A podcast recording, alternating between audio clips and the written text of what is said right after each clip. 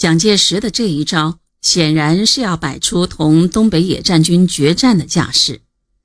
蒋介石给廖耀湘透底说，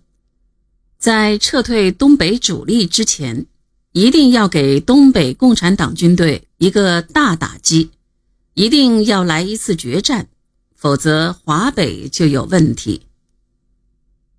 当林彪还不知道蒋介石增援锦州的计划时，他对南下攻击锦州的决心已经坚定。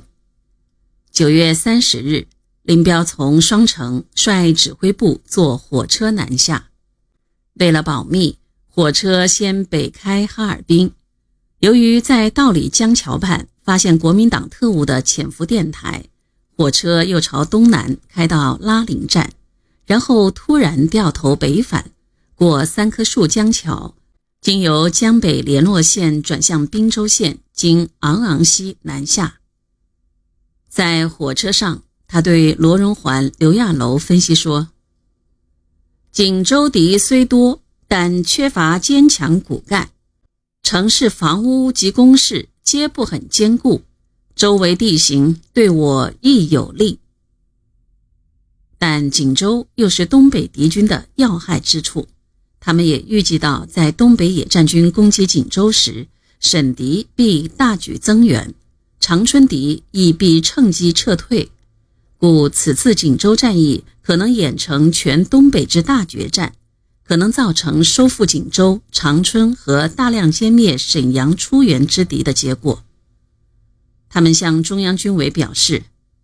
我们将极力争取这一胜利。”但他们恰恰忽视了傅作义增援的可能性。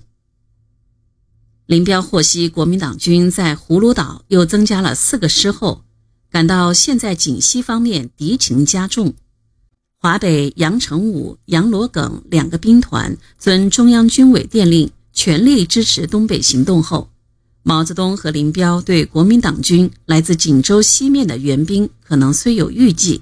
但主要认为可能是来自锦西，其兵力不会构成严重威胁。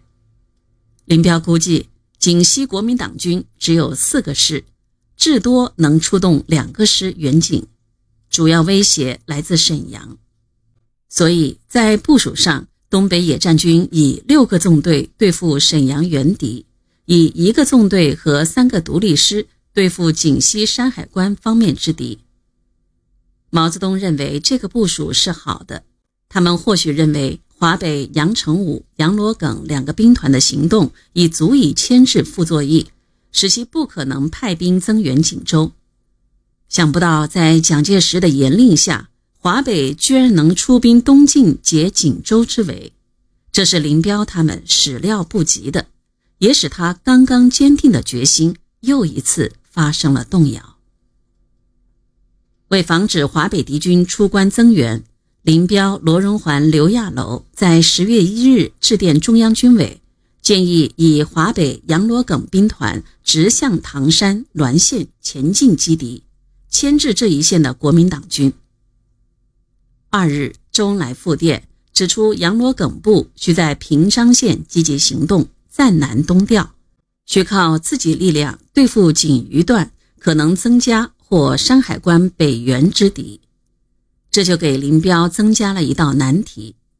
打锦州时，主要援敌不仅来自沈阳，而且也来自锦西，